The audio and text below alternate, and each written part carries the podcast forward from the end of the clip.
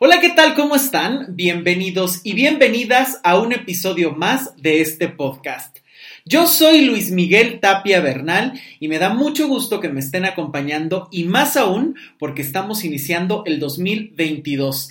Y de verdad me emociona mucho porque en este primer episodio de este año me acompañan Olga Martínez y Ricardo Castañeda. Olga, Ricardo, bienvenidos, ¿cómo están? Muy bien y contentos de estar aquí. Oigan, empezando el año, ¿no? Sí, muy felices. Hablando, sí, sí, sí. Esperamos y les deseamos lo mejor para este año, que sean capaces de construir este año al tamaño de sus sueños y que lo hagan realidad todos los días. Y justamente para empezar a hablar de este debate y profundizar en todo lo que nos han hecho creer, es que decidimos hacer este primer episodio dedicado a un tema muy importante, las trampas del pensamiento positivo. Ya el año anterior eh, les dejamos por aquí un episodio muy interesante que son decretos para cambiar tu vida, donde hicimos una revisión sobre todos estos conceptos que nos hacen creer de simplemente visualízalo y se dará. Y hoy queremos profundizar mucho más en este tema porque recomendamos la lectura de un libro que se llama Sonríe o muere, la trampa del pensamiento positivo de Bárbara Enrage. Eh, de todas maneras, como a lo mejor mi pronunciación no es la mejor porque ni siquiera sé si ella es gringa, me parece si es gringa, pero no sé si es de ascendencia alemana. Eh, se los voy a dejar escrito para que lo busquen, está editado en Turner y la verdad es que es un libro que yo amé y necesitaba comentar con ustedes y profundizar en este tema de las trampas del pensamiento positivo. Y bueno, de entrada me gustaría empezar. Ustedes cuando hablan de les hablan de pensamiento positivo, ¿a qué les remite? ¿Qué piensan del pensamiento positivo? ¿Qué les hace sentir? ¿Qué han escuchado? Cuéntenme sus experiencias. A vibrar alto, ¿no? O sea, siempre como que esta parte, bueno, más bien, creo que al día de hoy el escuchar sobre piensa positivo para que puedas vibrar alto y las cosas buenas lleguen a tu vida, este, porque en lo negativo nunca existe posibilidad de crecimiento, nunca existe posibilidad de felicidad. Claro. Si te mantienes en algo negativo, este, puedes morir quedándote ahí. Entonces, al día de hoy tienes que pensar positivo. Si un día amaneces mal, piensa positivo, piensa en planes a futuro, sonríe, aliméntate de cuestiones que te hagan reír y estarás vibrando de tal manera que serás un ser de luz. Y además me encanta esto de vibrar alto, porque muchas veces es qué significa vibrar alto. O sea, desde ahí ya las cosas a veces no son tan claras, ¿no? Es como siempre sonríe, siempre está pensando y enfocándote solo en lo bueno, como si todo lo demás no pudiera existir. Rick, ¿a ti a qué te remito? ¿Qué has visto o qué te has eh, fíjate que me, qué bueno que contestó primero Olga, porque yo, yo dije, bueno, ¿qué me suena, no? Y, conforme respondía, bueno, conforme preguntaste, conforme respondía Olga, eh, a mí me suena como que estás en el programa de hoy, en el programa de, o de, no sé, todos esos eh, programas de la mañana. No los puedo mencionar porque no Que en todos los países hay esos programas matutinos buena onda. Sí, sí, sí. todo el mundo despierta a las 6 de la mañana bailando, haciendo yoga, comiendo delicioso, haciendo bromas, riéndose de absolutamente todo. Que aunque te están dando una noticia mala, como que tal actor se está muriendo, como que hay tantos infectados de, de, COVID en el país o en el mundo, te lo dicen con una sonrisa. O sea, como que, bueno, pero hay que echarle ganas para estar bien, ¿no? Entonces, eh, pues a eso, me, a eso me suena, ¿no? Este pensamiento positivo son esos programas matutinos. Que aprovechando que estás tocando este tema de pensamiento positivo aunado a los programas matutinos, yo les quiero recomendar la serie de The Morning Show que está en Apple, eh, Amazon, perdón, se llama Apple TV, perdónenme. La, acabo de ver, eh, salió el año, eh, hace dos años salió la primera temporada y a finales del año pasado, 2021, salió la segunda temporada y apenas la acabo de ver y es una maravilla con Jennifer Aniston, y Reese Witherspoon, que están extraordinarias las dos y a mí la segunda temporada me gustó mucho más. Y justo es lo que pasa, ¿no? Ves toda la mierda que hay detrás para poder sentarse enfrente y además se levantan a las 3, 3 y media de la mañana para entrar al aire a las 7, pensando positivo y sonriendo y todo maravilloso, aunque por atrás lleno de mierda. Y eh, te enfocan en esta parte, ¿no? Hay que dar siempre lo mejor y hay que fingir. Y esto lo traigo a colación porque creo que muchas veces actualmente se está viendo la situación, es una obligación pensar positivo. Pareciera que hoy en día ya es una obligación, estás obligado, obligada a sonreír, a jamás ser eh, negativo, pesimista, todo eso es un error, pero hay que generar una fachada. Muchas veces hasta, te lo dicen, ¿no? En miles de podcasts, videos, TikToks baratos, libros o librejos, ¿no? De piensa positivo y demás, es quita todos esos pensamientos, habla solo de lo positivo, no vuelvas a mencionar nada de lo malo y entonces es ahí donde incluso te dicen, créate esa fachada para que algún día seas esa fachada. Y la primera pregunta que yo haría es, ¿realmente esto se va a lograr así? Porque creo que uno de los principales peligros y una de las principales trampas del pensamiento positivo es que no te prepara para ninguna adversidad. No tienes herramientas. Porque entonces es, si decretas, piensas positivo, dices que te llegue el dinero, que te llegue el trabajo maravilloso, que te llegue la pareja, ¿qué vas a hacer cuando algo no salga bien? Es que ahí también está la estrategia, ¿no? De, esta, de esta doctrina, por así llamarla. Claro. Eh, si tienes un problema, si algo te sale mal, no es un problema, es una oportunidad. Híjole. es que acabas de tocar un tema que a mí me parece fundamental. La Biblia del día de hoy. La Biblia del día de hoy, ¿no? O sea, hoy no pueden existir nada, nada negativo. Nada. Tienes que estar siempre en una situación de enfócate enfócate en lo bueno, no hables de lo malo. Esto es terrible. Y si, si pasa algo malo, es la oportunidad para algo bueno de inmediato. O sea, ¿por qué pasó? Léelo rápidamente y muévete. Pero es que ya todo se adorna. Esto es un área de oportunidad. Aunque le estés cagando y hayas casi casi puesto en riesgo a la empresa, tu trabajo, fue un área de oportunidad y es un área de aprendizaje. O sea, estas dinámicas que empiezan a maquillar las cosas y a volver débiles a las personas también. Porque entonces cuando alguien llega y te dice, oye, esto es una equivocación, la persona se derrumba, ya ni escucha lo que le están diciendo porque no usó la palabra correcta de, no, a ver, no, no, esto no es un error, es una de oportunidad porque yo no conocía esta situación. Y tú dices, oye, imagínate que llegas así en un trabajo donde todo es express o en una dinámica de trabajo donde no, nadie te va a estar chuleando y cuidando los modos para cuidar este tipo de términos de hoy ya no es error, es un área de oportunidad, hoy ya no es una situación de eh, eres impulsiva, sino es algo que tienes que trabajar de ti para descubrir. O sea, creo que desde ahí la dinámica se vuelve demasiado tóxica y lo voy a decir con todas sus letras. Porque es ahí donde entonces ya no podemos recibir las cosas tal cual y siempre las estamos maquillando. A ver, los errores existen. Te equivocas, no eres perfecto, no eres perfecta Cometes errores tú, cometo errores yo y los he cometido toda mi vida. Y lo importante es saber que sí, me equivoqué, la cagué, pero pude hacer algo para aprender o para trabajar eso, salir de la situación y revalorar y crear el aprendizaje. Pero porque detecté que era un error. Dejemos de llamar a veces esto de es un área de oportunidad, es una maravilla, porque empezamos a generar seres débiles ¿Por qué hablo de debilidad? Porque entonces pareciera que quien no te habla con la sutileza o el lenguaje positivo, entonces inmediatamente es algo negativo y entonces está contra ti.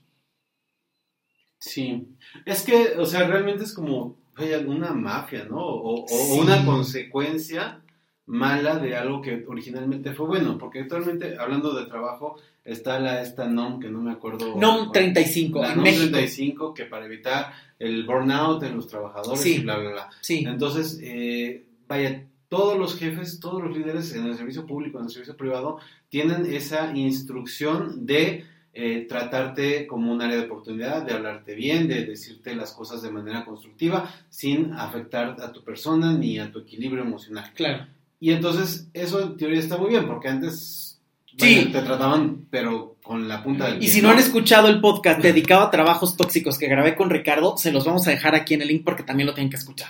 Y entonces así eh, dices, ok, generamos una, un, un, ambiente más amable para el empleado. Exacto. Pero si exageras ese ambiente amable para el empleado, entran estas máscaras Y si peor aún, te compras estas máscaras de pensamiento positivo y entonces realmente dices, no me equivoqué, tengo un área de oportunidad y tú lo, lo, lo, lo, lo absorbes así, lo, lo, lo sintetizas así, entonces tú personalmente ya estás perdiendo tu capacidad de identificar tus errores. Claro, exacto. ¿No? Este es el peligro. Ya no tienes esa posibilidad de, de detectar tus propios errores, sino que es un área de oportunidad e incluso la puedes minimizar aunque a lo mejor hayas corrido infinidad de riesgos. Justamente el libro me parece muy interesante de, esta autora porque eh, hay momentos donde me parece, se puede volver un poco tedioso porque está muy enfocado a eh, Estados Unidos, pero tiene elementos muy importantes porque justo habla de esto. ¿No? Infinidad de grandes directivos en, el país americano norteamericano, eh, contrataban el pensamiento positivo y de repente era de, pues yo ya no sé qué hacer con la empresa. Hice que despidieran a miles de eh, trabajadores, la llevé a la bancarrota y demás, y su pensamiento era de, pues algo tenía que aprender. Cuando en realidad se habían equivocado y había situaciones que mucho tiempo atrás pudieron haber corregido.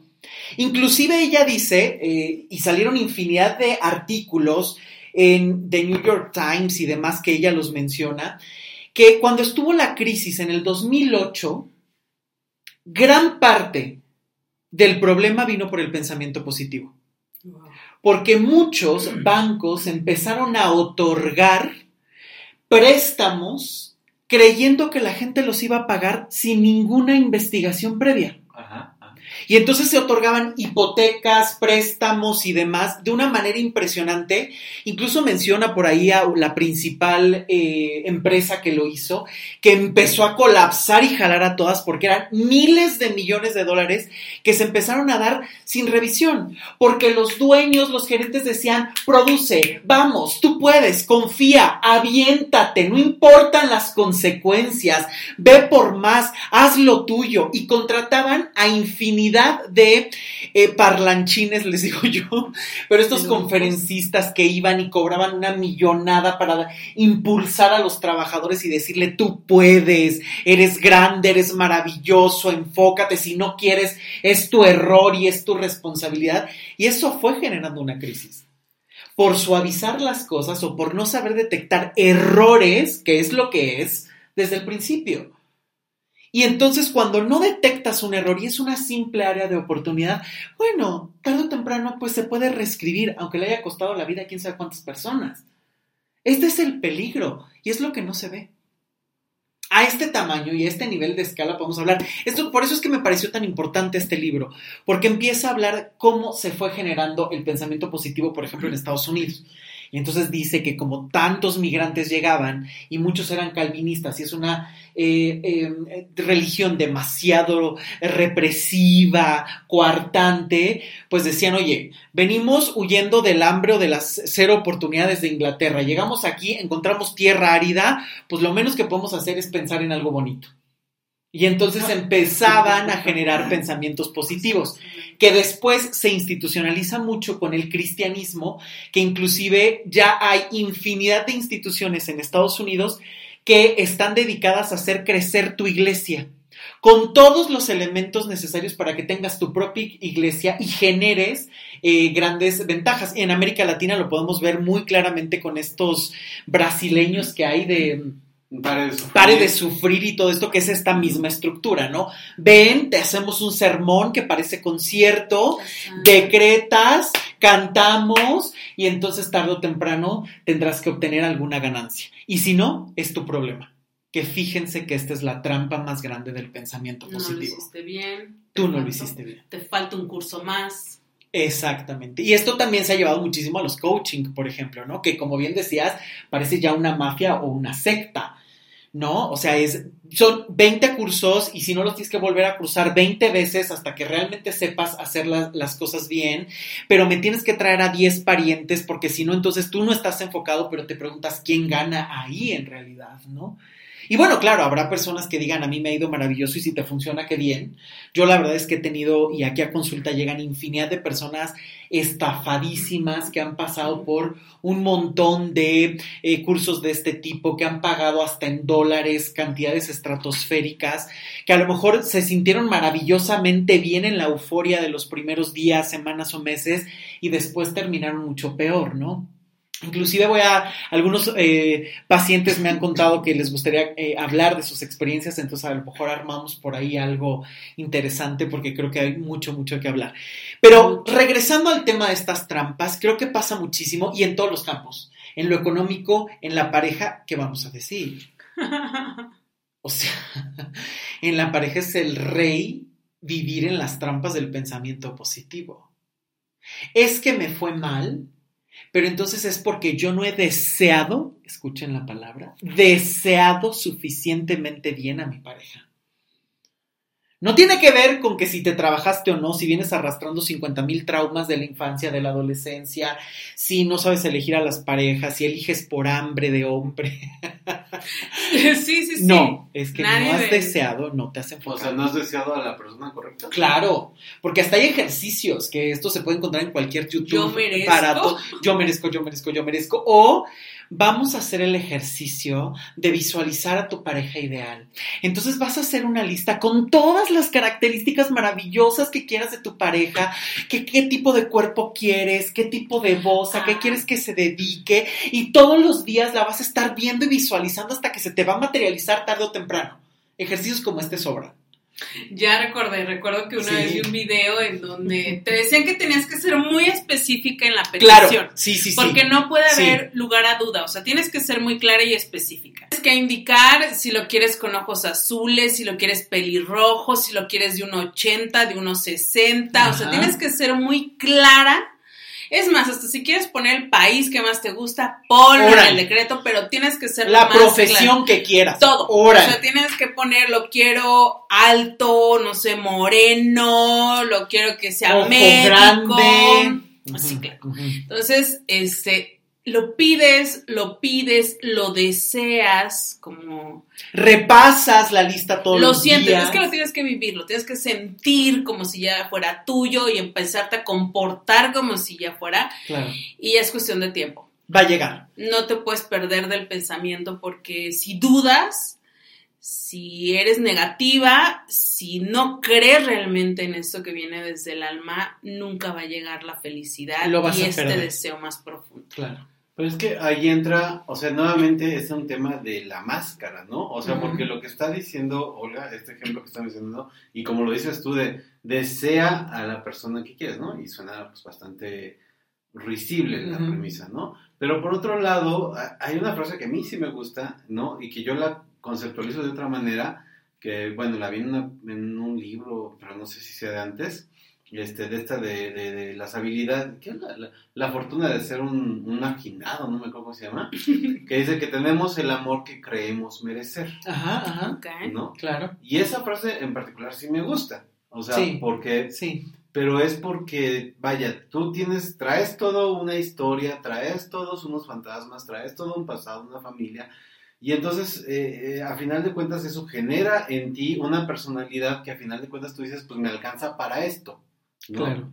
Y eso está adentro de la máscara. Afuera de la máscara está este deseo de quiero a la persona de 1,80 del país X, del, vaya con la nacionalidad Y Z, ¿no? Este, y con tales pesos y, tal tamaño de pestañas. Claro. Entonces es, es nuevamente esa máscara de pensamiento, o sea, vaya, el, punto es la máscara de la carita feliz. Sí. Que la tienes encima. O sea, no es malo pensar que crees, que tienes el amor que crees merecer porque hay un trasfondo ahí, ¿no? Pero esto que dices me parece valiosísimo, porque lo puedes decretar, pero ¿con qué lo sostienes? Porque inclusive te puede llegar la persona que tú estás deseando con todas las características. Y si tú dentro de ti sientes que no mereces, que te va a dejar, que te va a abandonar por todos estos eh, problemas del pasado, no te vas a poder sostener en esa relación. Así ha sido el hombre o la mujer que más deseaste en este planeta. ¿Con qué sostienes eso que tú estás decretando? No puede ser solo con un decreto, no puede ser solo con un pensamiento, tiene que haber acción y es lo que muchas veces no está completamente claro. Y entonces es ahí donde vemos esta parte de la máscara, ¿no? Me parece muy interesante esta idea porque, claro, tienes el amor para el que te alcanza y eso tiene que ver con todo lo que tú has adquirido de conocimiento en el pasado. Pero, ¿cómo generaste ese conocimiento? No lo generaste pensando positivo te equivocaste y acertaste y reflexionaste sobre eso y dijiste, bueno, corrijo esto, esto yo ya no lo quiero vivir, sí quiero enfocarme en esta situación, pero tuviste que haber visto el mapa completo. Y en la vida tenemos que entender que no hay eh, una cuestión solamente de un solo color. La vida es multicolor. Y hay elementos que pueden ser grises, oscuros, terribles, y hay momentos donde dices, esto es maravilloso, pero dejemos de creer que la felicidad es una droga perpetua, que tenemos que vivir eufóricamente como desesperados, como si tuvieras tomado un subidón, eh, y vivir eternamente de esta manera. Tenemos que ver la felicidad o las cosas buenas como una construcción y un camino a donde tú puedes llegar, que implica aprendizajes y que habrá subidas y habrá bajadas. Y lo importante es qué haces con esas bajadas. Si tú sigues llamando esa bajada un área de oportunidad y la ves chiquita, te vas a ahogar en la siguiente bajada, porque vas a estar subestimando los riesgos. Y esto es otro de los peligros del pensamiento positivo. Que el no llamar las cosas o el no ver las cosas tal cual te hace no tener los riesgos claros. Un ejemplo muy claro de lo que acabas de decir y así como si lo quieres meter en el ABC del pensamiento positivo o el ABC de entenderlo y manejarlo, es esta película de Pixar, de Disney, eh, intensamente, ¿no? ¿Qué es lo que pasa? Que hay cinco emociones, alegría y otras cuatro, y el problema surge precisamente porque alegría quería monopolizar a la persona. Digo, la estoy, la estoy este, spoileando la película porque tiene 10 años. Ya tiene bastante, ya, ya se vale, pero si no, ahí échenselo, está preciosa, yo la Pero el punto es que alegría quiere monopolizar a esta niña que se llama es cierto. me parece, ¿no? Sí. Y, y, y ese es eso, o sea, es, es el pensamiento positivo dominando sobre las cuatro emociones, ¿no? Sobre las otras emociones. Y, en el mismo año, un año antes, un año después, había otra película francesa que es Héctor y el secreto de la felicidad, que te explica lo mismo, pero para adultos, ¿no? Sí, claro, esa es otra. Quiero retomar esto que acabas de hablar porque sí, ya se valen los spoilers de esta película que es maravillosa. Inclusive hay un momento en el que ella tiene que crecer, ¿no? Es el momento en el que tiene que crecer. Todo lo que ella conocía se fue derrumbando, todas esas áreas que más amaba, sus juegos, sus amigos, se va cayendo. Y es una escena súper conmovedora porque incluso ves que esos grandes recuerdos base eh, para poder crecer es tristeza la que los toca y la que genera la transformación en realidad. El crecimiento no vino por el pensamiento positivo y la super euforia de alegría, sino vino cuando pudo llorar lo que perdió, cuando pudo valorar lo que ocurrió y poder transitar hacia algo nuevo. Sí, le dio, le dio la entrada a la tristeza. Claro. Claro. En este caso, en esta película. Claro. La, la, abrazó, la, la, adoptó, dijo, esto es parte de mí. ¿Y qué pasa cuando te estás perdiendo de esos elementos? Estás perdiéndote también la oportunidad de crecimiento, de saber que hay cosas que te toca llorar y no pensar en positivo y darle su tiempo. Tampoco es que vivas en el papel de víctima eternamente, ¿no? Que también hay un podcast sobre esto, sino que también sepas darle tiempo a los procesos de recuperación, como lo hablamos en el episodio pasado del arte de saber terminar, por si no lo han escuchado, que es fundamental. Y que para saber terminar, también hay que saber vivir esos procesos. Y hay procesos que duelen, inevitablemente. Y es, ojo, sí puedo entender que no queramos sufrir.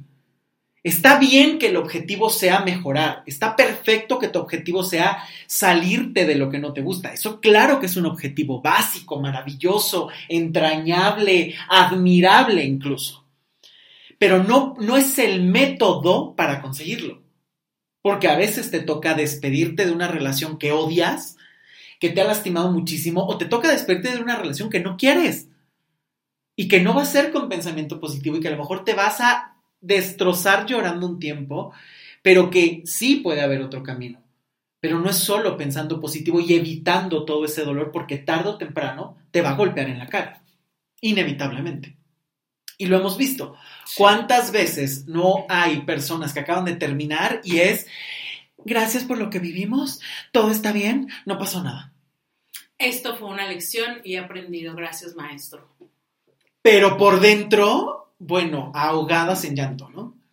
Yo es que yo creo que se habla, ¿no? De que es una persona positiva siempre es más productiva en todos los sentidos, ¿no? Este, incluso recuerdo a Facundo Cabral que él decía que no estás triste, estás desocupado, o sea, necesitas ocuparte. Y, cierto. y él hablaba, ¿no? Que él cuando llega a conocer a la madre Teresa de Calcuta es cuando muere su esposa en este accidente aéreo y dice, cae en una depresión que dice, no, o sea, necesito, o sea, no puedo perderme en esta tristeza. Y, y bueno, al menos él hizo ese acto de beneficencia, pero ¿cuántos mejor dicen, no? Voy a hacer algo eufórico, voy a enlazarme a otra relación. Lo que importa es que yo, esta vida, por Dios, tengo treinta y tantos años, tengo que hacerla funcionar. No puedo perder tiempo. Euforia, me meto a aventar del paracaídas y todo ese tipo de cosas en donde tengo que mantenerme positivo porque aparte una persona triste nadie la quiere, nadie la acepta y ningún otro hombre o mujer la vuelve a aceptar. Entonces, te agilizas, te pones rapidito contento para que vibres alto, llegue esa persona que estás ideando para que rápido estés en felicidad y, seas productivo, seas productivo para los amigos, para la familia, para todo el mundo. Y ojo, porque muchas veces por no perder tiempo, en realidad puedes terminar perdiendo más tiempo porque te puedes enlazar de una relación a otra donde te tienes que maquillar, donde te tienes que aguantar, donde solamente vas a ver lo positivo aunque lo negativo te esté golpeando todos los días, pero ni siquiera lo quieras o sepas reconocer. Y eso sí es una pérdida de tiempo y es lo que no vemos. Ya no solo perdiste los tres meses de duelo o las tres semanas de duelo. O el tiempo que sea necesario. o las tres horas de duelo. Claro. Sino pierdes los seis años de la relación siguiente. Porque también va destinada al fracaso. Sí, es cierto. es la verdad. Es terrible, pero es cierto. Y se genera por el pensamiento positivo. ¿No? Y esto que dices es valiosísimo. Porque pareciera que hoy no hay espacio para vivir ni gestionar lo incómodo y lo que duele pero sin eso no podemos ser seres humanos. Así de sencillo. Porque quien se salta la experiencia del dolor se está perdiendo de la vida. Y que no tiene nada que ver con estar distraído, ignorando. No, es un proceso que se tiene que vivir. Y es que yo creo que algo que, que se genera con todo este punto, o estás muy eufórico y estás en el pensamiento positivo, o están sintiendo que mueren y que no avanzan. Entonces, yo siento que nunca están en este punto medio de, de sentir la paz, la realidad, la, o sea, sentirte realmente tranquilo cada mañana y decir cuál es mi plan de vida, ¿no? O sea, estoy siguiendo este proceso, esto me está alimentando, o sea, siempre es como estar, ¿qué voy a hacer hoy para sentirme positivo, eufórico y decretan y toman su chai y cosas así positivas porque todo eso va ligado a lo positivo. Claro. Soy tengo esta forma de vida porque soy positivo. Me super arreglo, compro experiencias, ¿no? Porque además Starbucks, ahí ya hicimos ahí el... Es venderte experiencia, ¿no? Este tipo de cosas en lugar de hablar de todas estas dinámicas de, bueno, me quiero tomar un café y demás, pero que a la larga, ¿qué puede generar? Por comprar la máscara te puedes endeudar también.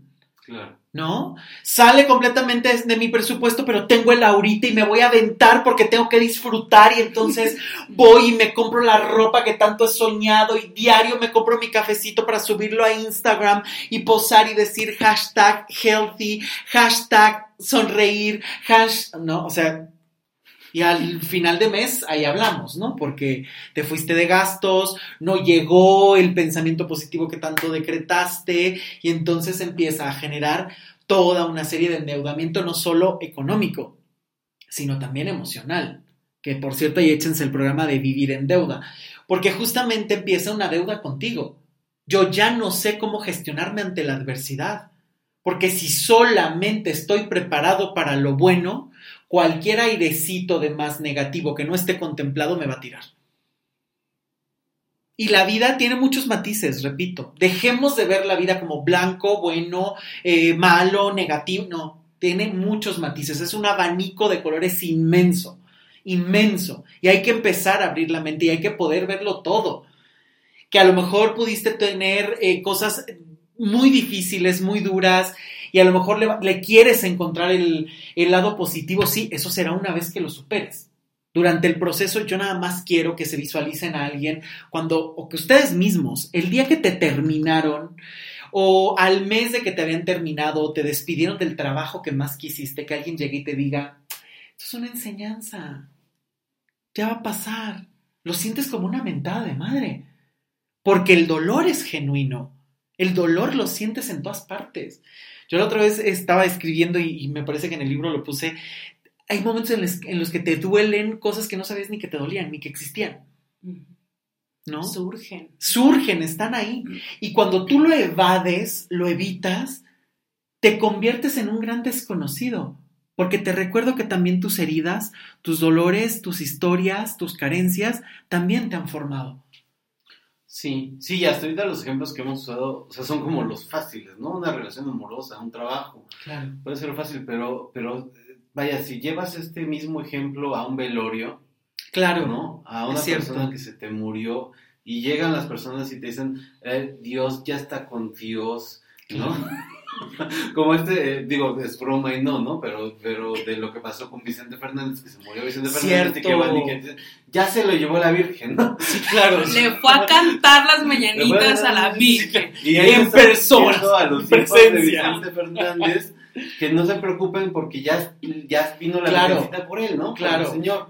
Claro. Entonces, eh, vaya, tú vas a tu velorio. Y ojo, que es respetable la creencia de quien sea. A lo mejor esto ayuda a las personas que creen, pero ¿y si no crees? O en ese momento el dolor es tan grande que a lo mejor hasta la religión haces a un lado. Es que, o sea, a mí en personal no me gustan los velorios, ¿no? bueno, a nadie. bueno, ni a nadie. no me gusta ir a los velorios porque no sé qué decir, porque yo personalmente creo que cualquier cosa que yo les diga no les va a servir. No. Si te digo, eh, Dios tiene caminos misteriosos, ya está en un mejor lugar, por algo pasan las cosas, ya dejó de sufrir. Nada de eso va a servirle a la persona que está en duelo. No, nada, tienes toda y, la Y al final de cuentas es un pensamiento positivo. Claro, sí, sí, porque tratas de confortar a la otra persona. Yo creo que algo maravilloso y genuino es abrazar y estar. A nadie le gustan los velorios, pero es acompañar a la persona que quieres. Punto número uno. Y punto número dos es, aquí estoy. Eso es lo más valioso. Porque estás dando el ejemplo correcto. ¿Qué se puede decir? Ya está con Dios, ya está descansando, ya dejó de sufrir. Frases que dices, yo no quería que se fuera, ¿no? O que a lo mejor ni te enteraste cómo se murió y fue un accidente terrible y tú dices, ¿cómo? O sea, estás que le quieres mentar la madre a la vida, ¿no? Y es válido, son momentos válidos.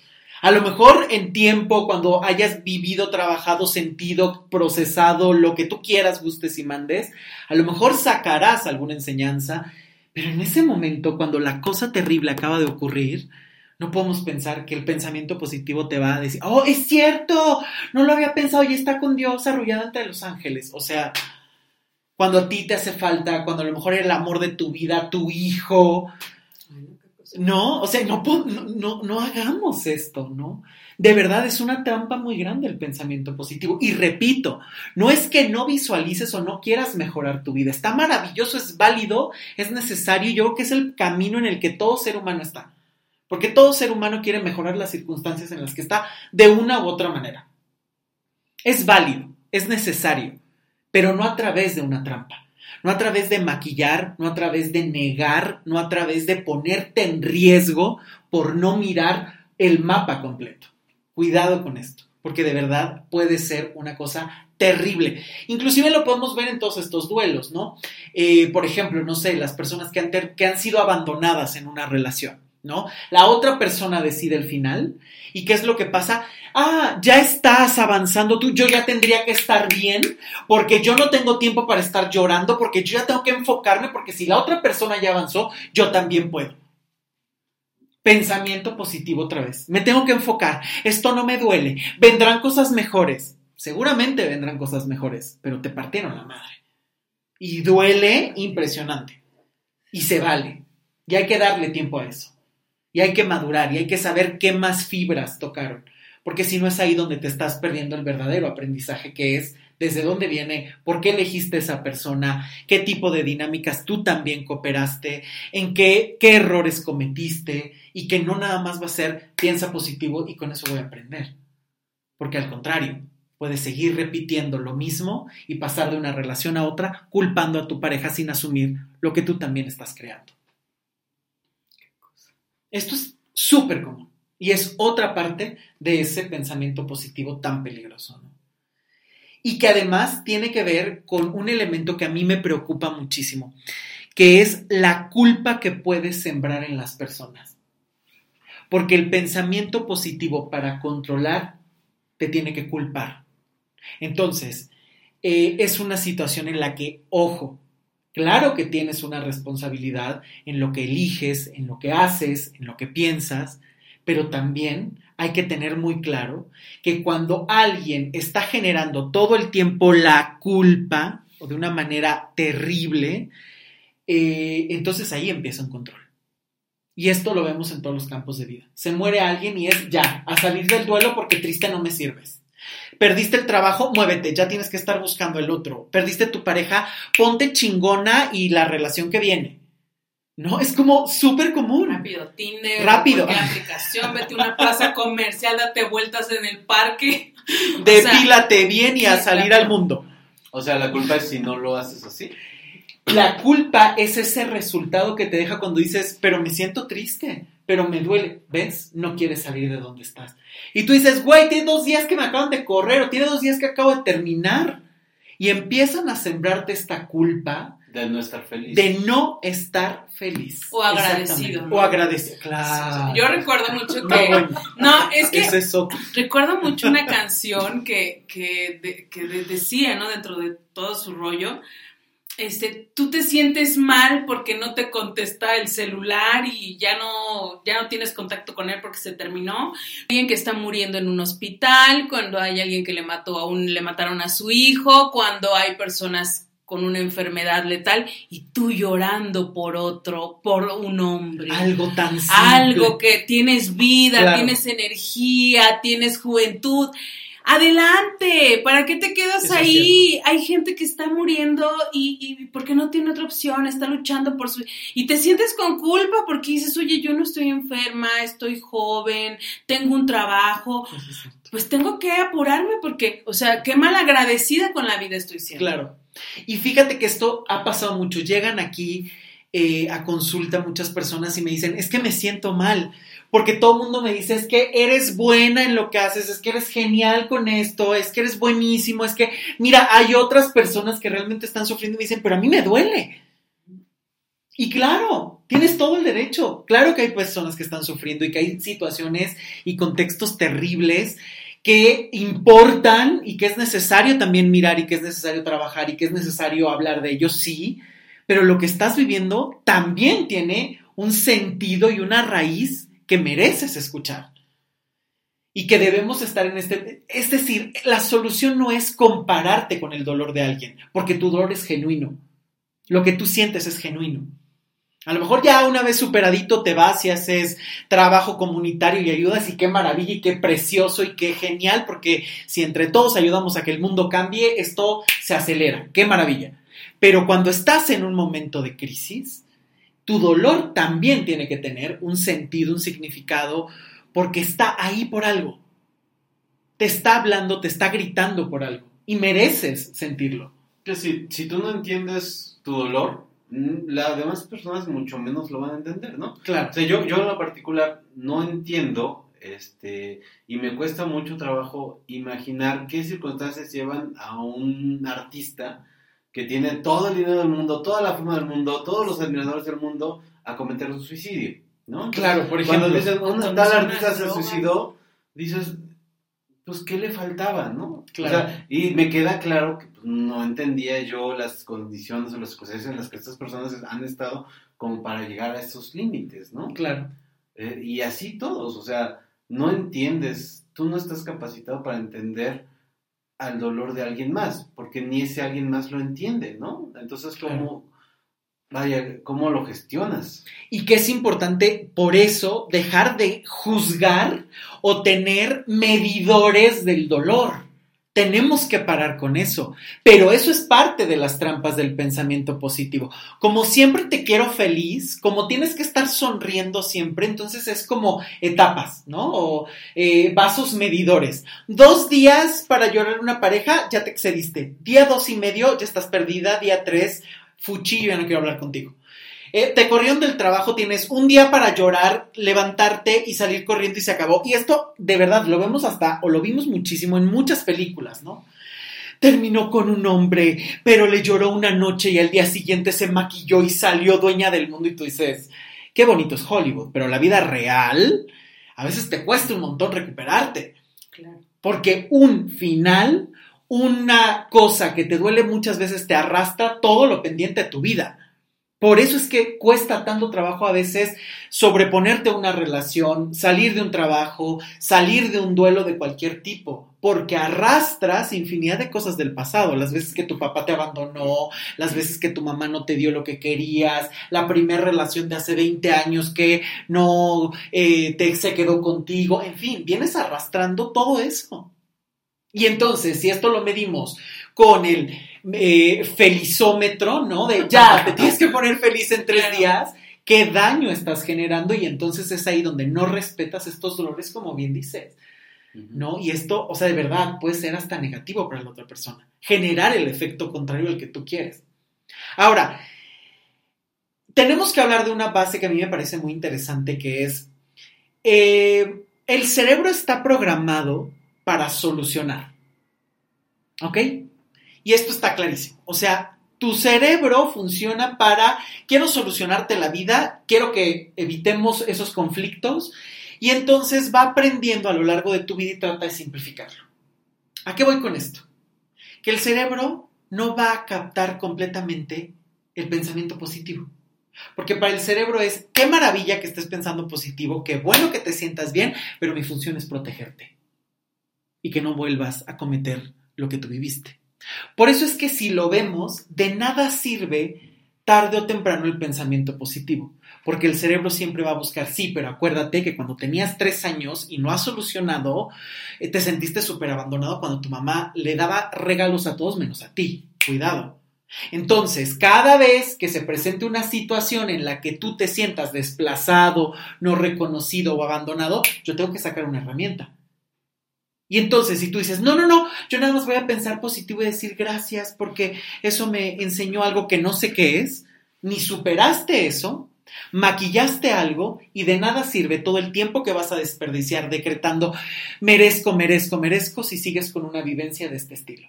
¿A qué voy con esto? Si no trabajas las cosas de raíz y enfrentas lo que se sintió, lo que fue, lo que viviste, con lo bueno y con lo malo, no vas a salir de ahí. Lo que dure, o sea, lo que lo dure, que lo que tardes. Claro. Y es ahí donde tú mismo te puedes meter en infinidad de cosas. ¿Por qué? Porque muchas veces se han hecho muchos estudios y, eh, por ejemplo, Paul Václavic lo dice mucho, ¿no? Él era muy, incluso ácido eh, y decía, hablaba mucho más del pesimismo y demás, porque justo decía, el ser humano, si tú le hablas todo el tiempo en una cuestión positiva, le vas a generar una máscara pero sobre todo el cerebro no va a captarlo todo, porque el cerebro te va a decir, sí, pero yo te tengo que proteger. Y esa es la función. O sea, simplemente pónganse ante alguna situación y tu cerebro es, ¿qué tengo que hacer? Ya tienes una base emocional, ¿no? Que a lo mejor dice, no, tú no puedes con esto y te descartaste por completo. Pero el cerebro va a tratar de hacerte sobrevivir de una u otra manera. Con las pocas o muchas herramientas que tengas. Tan sencillo como pones la mano sobre una vela, te estás claro, y la quitas. Claro, no es una cuestión de, Mm, voy a pensar positivo para que no me duela. No, inmediatamente reaccionas y dices, no, es hasta sensorial. ¿Por qué? Porque tenemos toda esta forma de, de, conectarnos con el mundo, ¿no? De cómo sientes, cómo piensas, cómo emocionas, cómo actúas. Y el pensamiento positivo solo trabaja con qué? Con pensar. No puede influir completamente en cómo sientes, no puede influir completamente en cómo actúas. Y es ahí donde entonces empiezan las recetas mágicas. Ve y vístete como siempre has querido, aunque a fin de mes no tengas para pagar la renta. Eh, ve y gasta en lo que tú quieres. Ve a vivir experiencias. Aviéntate del paracaídas y va a llegar todo lo que quieras porque vas a conocer la libertad. Y entonces te llenas de experiencias, te llenas de cosas buenas en apariencia. ¿Y qué pasa con lo que hay adentro? ¿O qué pasa cuando algo no te sale? ¿A quién culpas? ¿A los otros o vuelves a culparte a ti? ¿O siempre es circunstancial? Porque también eso pasa mucho. ¿Cuántas veces es, es que todos son malos? O sea, es que todos están cometiendo esos errores, es que todos están equivocándose, yo no. Y entonces tú dices, oye, el común denominador de todos los errores de tus relaciones eres tú. Sí, es triste, pero hay que... Es cierto. Y que vas a seguir y seguir. Tú elegiste a los 50 que te dejaron plantada, que no te eligieron, que no te quisieron. El común denominador eres tú. Y eso no quiere decir que los otros no se hayan equivocado. ¿Cuál es tu participación? No puedes vivir decretando y culpando a los otros, puesto que tú también tienes una forma de actuar y tú también has propiciado ciertas dinámicas. ¿Por qué? Por cosas que no has resuelto y que no se van a resolver encendiendo un incienso, pensando positivo o decretando que algún día llegue. A veces toca enfrentarlas por completo y decir, esto es lo que fue, no hay otro. Y claro, también, no vamos a negarlo, el contexto tiene algo muy importante, tiene todo que ver. Y es lo que muchas veces con el pensamiento positivo no se da. El pensamiento positivo muchas veces no toma en cuenta el contexto. Todo es tu responsabilidad, todo depende de cómo lo deseas, lo vibres para obtenerlo, pero no se está dando cuenta eh, qué más, qué factores estuvieron en juego. ¿A qué me refiero con esto? ¿Cuántas veces no hemos visto estas dinámicas de o pensamientos tan absurdos, obtusos y cortos? Es que el pobre es pobre porque no trabaja. Yo digo en pleno siglo XXI, ¿es en serio? Con toda la teoría de las desigualdades sociales, bueno, Marx se revolcaría en su tumba. Y de ahí todos los que han estudiado, bueno, los economistas deberían de estarse jalando los pelos cada vez que escucharan esto. Claro, porque te avientan después la historia de él venía caminando ocho horas desde cerro a cerro y hoy, véanlo, es un empresario milloneta, se estudió mercado en no sé dónde. Y... ¿Por qué? Porque quiso. Le echó ganas, se esforzó, eso es tener convicción, eso es querer hacer las cosas. y van agloriando la desigualdad. Van agloriando la desigualdad y romantizando la pobreza. Y aparte, ya que lo logran, es engrandecer de ve al hombre. Claro. Y entonces usan un ejemplo contra millones que están en, en pobreza. Y entonces aquí empiezan a generar todavía más desigualdad social y más conflicto social porque entonces es, es que el los que son pobres son porque no trabajaron y no le echaron ganas. ¿Es en serio? Cuando a lo mejor no tenían para comer, cuando comían una vez al día. O en ese momento no hubo a lo mejor el profesor que vio que tenía talento y decidió ayudar. O ni profesor había porque era una telesecundaria con una televisión de 1980 en pleno 2020. Sí. Claro. O sea, no romanticemos este tipo de cosas. El contexto, claro que también importa porque no somos seres solitarios, individuales, nacidos de un huevo, porque hasta los huevos se ponen. Somos seres que venimos de una familia, de un contexto, de una historia, de un lenguaje. Es más, desde que tú naciste ya tienes toda una historia. ¿En qué situación económica estaba tu familia? ¿Estaban juntos como pareja tus papás o no? ¿Qué tipo de relaciones había? ¿Deseaban ser padres o no? Desde ahí ya tienes una historia. Desde ahí ya tienes un contexto. Y ese contexto se pudo haber cambiado a los tres años, a los 20 o a los 23. Y claro, que también es tu responsabilidad cómo vas a manejar esa historia. ¿Qué vas a hacer con ella? ¿La vas a usar de bandera para eh, victimizarte o vas a utilizarla para decir, pues esto es lo que me dieron, no me gusta y voy a buscar, pues mejorar lo mejor que pueda mi vida, ¿no? Hacer lo mejor que, que esté en mis manos. Eso se vale. Pero también tenemos que entender que todo el contexto pesa y tiene un sentido en dónde naciste, el idioma o los idiomas que hablas, la forma en la que piensas, la forma en la que conceptualizas el dolor, la forma en la que te han educado, te permitieron sentir o tuviste que pensar mucho más, todo eso está dado con algo que otros te enseñaron. No somos seres solitarios, dejemos de pensar que todo el universo gira en tu cabeza y en torno a tu cabeza, puesto que también hay otros factores con los que tienes que aprender a convivir y que muchas veces la trampa del pensamiento positivo es aléjate de todo lo negativo, no escuches noticias malas, no escuches nada a esa persona que habla de algo triste, nada porque te contamine y tú dices... Eso es verdad. Ok. Aléjate de todo lo que te contamine. Todo lo negativo, no escuches ni una sola noticia mala en el día, pero está ahí. ¿Y cómo lo vas a enfrentar? Y eso no quiere decir que salgas y estés buscando lo negativo. No, no, no, está bien que tu objetivo sea estar bien, pero hay que hacerlo de manera consciente.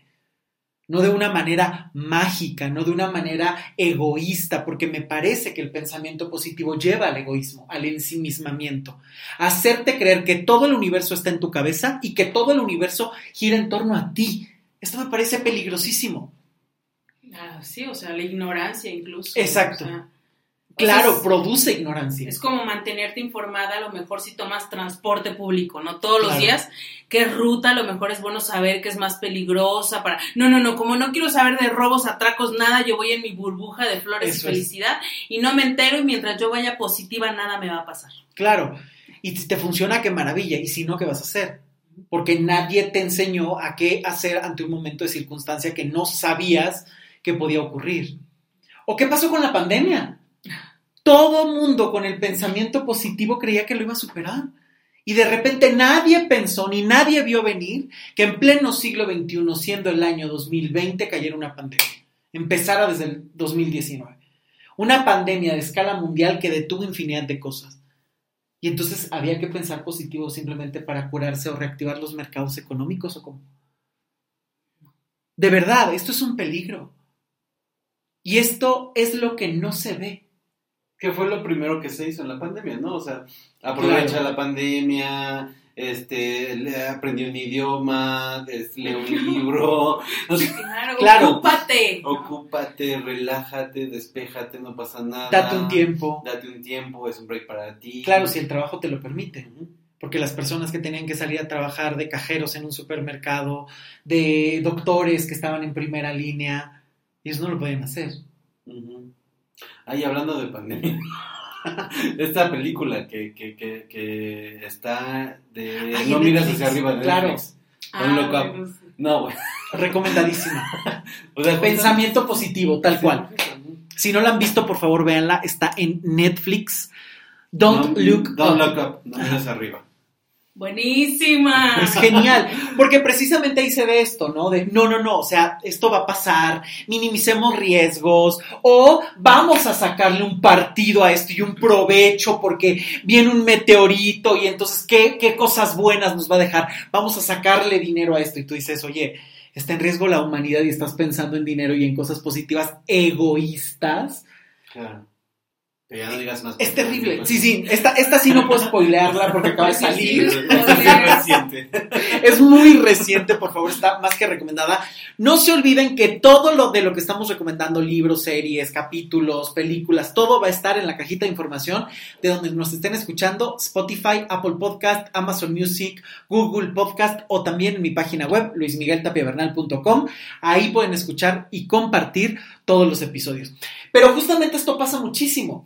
O sea, y ahí está muy claro en esta película, ¿no? Cómo se quiere sacar a veces utilidad del peligro y lo único que generas es destrucción.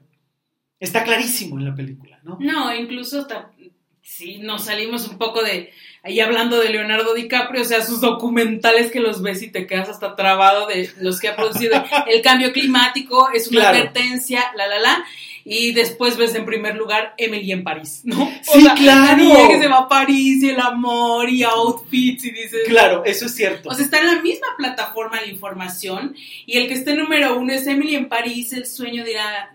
Claro. ¿De qué manera maquillo la realidad y me salgo de donde estoy? ¿Por qué? Porque justamente este es otro de los peligros del pensamiento positivo. Me tengo que salir de donde estoy, no transformar en donde estoy. El pensamiento positivo es cómo me salgo y salgo pensando.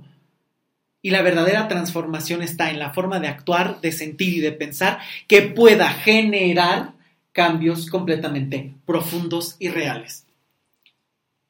Y esto es algo muy importante, porque de verdad el pensamiento positivo puede ser algo que eh, bien manejado, bien enfocado en puntos estratégicos incluso, a lo mejor ya sanaste un montón de tu historia, te, toca a lo mejor enfocar como para dónde vas, qué tipo de sueños quieres, a lo mejor ahí está genial. Te puede servir muy bien el ir pensando cómo vas a hacer crecer tu vida, tu negocio, tu relación, está maravilloso. Pero si estás en un momento de crisis, no vas a ser decretando cómo vas a transformar la vida no va a ser simplemente diciendo vienen cosas maravillosas. porque se necesita inevitablemente otro andamiaje de sanación, de trabajo, de relación que tienes que aprender. Hay que hacernos responsables de nuestra vida, hay que dejar de vivir en estas historias de las series de Soy Emily en París. La verdad, o sea, yo creo que esto es fundamental. La verdad es que no se me antoja. Bueno, tiene su público, por algo está en el número uno. Yo la verdad es que sí la vi porque era como fue un en una en una fiesta fue la plática de la fiesta y yo no tuve más que quedarme callada y dije, bueno, creo que es la serie del mood, ¿no? Vamos a verla.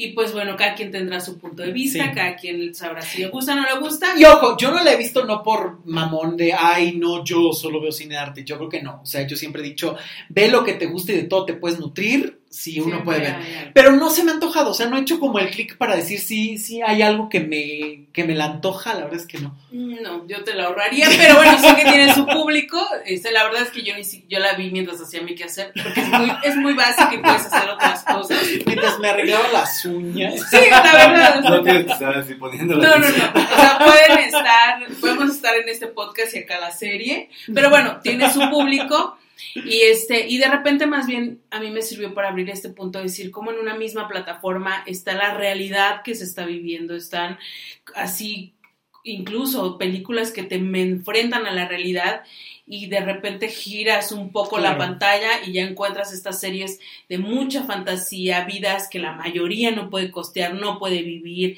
es más, ni siquiera sé si existen realmente. Y que ese es lo que se quiere, ¿no? ese es el anhelo de vivir como ella. Es que, o sea, de lo que dices, de, que están las dos realidades en, en la misma plataforma, es un ejemplo muy claro, ¿no? O sea, yo me acuerdo de una persona que decía, es que no veo películas tristes porque me deprimo, yo no quiero deprimirme, necesito ver películas alegres, ¿no? Claro. había una persona que en su momento me decía, es que yo no, me gusta ver a la gente pobre porque siento que si los veo no existen, ¿no? Eso es cierto, eso es cierto. ¿De qué manera nos evadimos? Claro. Y además, imagínate tú de qué manera entonces vives en un ensimismamiento, porque si a lo mejor algo está en tus manos, ayudar a alguien o eh, dar algo a otra persona, no lo vas a hacer, porque para ti no existen. Sí, si no los ves, no están.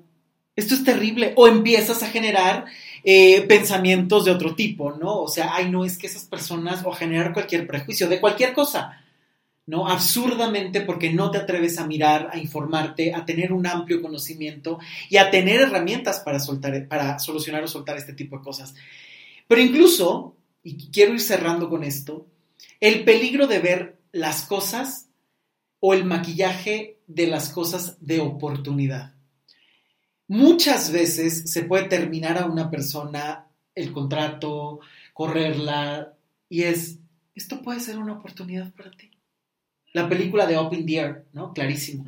Un tipo que se dedica a estar despidiendo, a personas y que esto me, me, parece muy representativo. Ya hoy las empresas ni siquiera dan la cara para correr, te contratan a alguien para que te echen. Y te dan todo un speech de, puede ser el momento de tu vida, puedes hacer lo que siempre quisiste. Y a lo mejor sí, pero ¿qué pasa con quienes tienen que pagar, con quienes buscaban una seguridad, con quienes han sacrificado toda su vida y que a lo mejor estaban buscando realmente quedarse y persistir en ese trabajo? Y entonces empiezan con una cuestión de nuevamente maquillarte una realidad para la que no estás eh, capacitado. Inclusive en la película pasa algo terrible tarde o temprano con alguien rumbo al final. Eh, precisamente porque le maquillaron y demás, y ella decía, pero es que yo no sé qué hacer y ya verán ahí qué ocurre.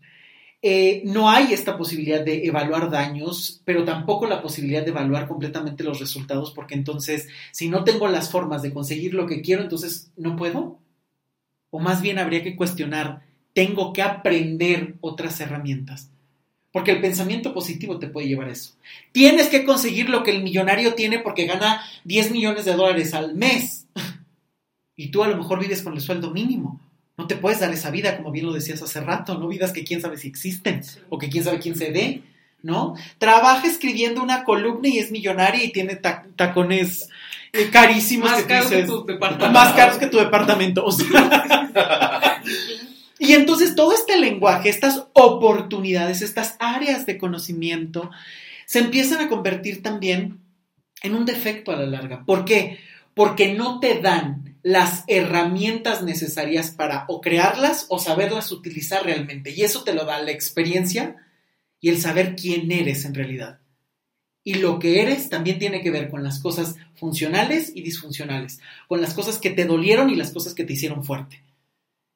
Y si tú estás mutilando lo negativo, entre comillas, estás viviendo a medias y jamás te vas a conocer.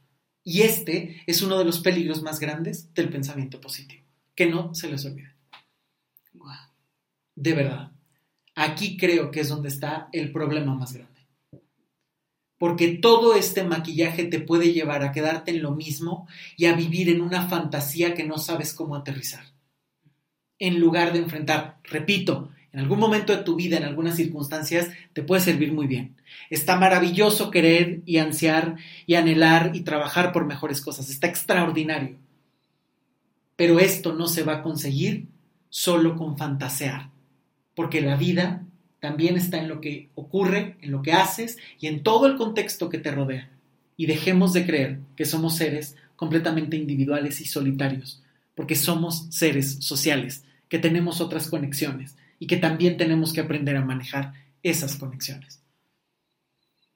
¿Y qué creen? Ya se nos acabó. se me fue muy rápido, oigan. Sí. Mucho que hablar de este tema. Yo creo que le vamos a tener que dedicar tarde o temprano un segundo episodio, pero de verdad, muchas gracias por acompañarme en este primer episodio del año. Que vengan muchos más ya estamos planeando varios y de hecho la siguiente semana viene un tema impresionante que grabamos Olga y yo que se llama sacrificarse por amor. Todos esos errores, todas esas dinámicas, ¿por qué no? ¿Por qué sí hay que sacrificarse por amor? La próxima semana no se lo vayan a perder. Les deseamos lo mejor, pero lo mejor es lo que puedes hacer en realidad y no solo en la cabeza. Olga, muchísimas gracias por estar aquí. Siempre un gusto, siempre. Ricardo, muchas gracias. Gracias a ti. Gracias a ustedes por escuchar. No se olviden de compartir. Nos escuchamos la próxima semana. Yo soy Luis Miguel Tapia Bernal. Hasta pronto. Chao.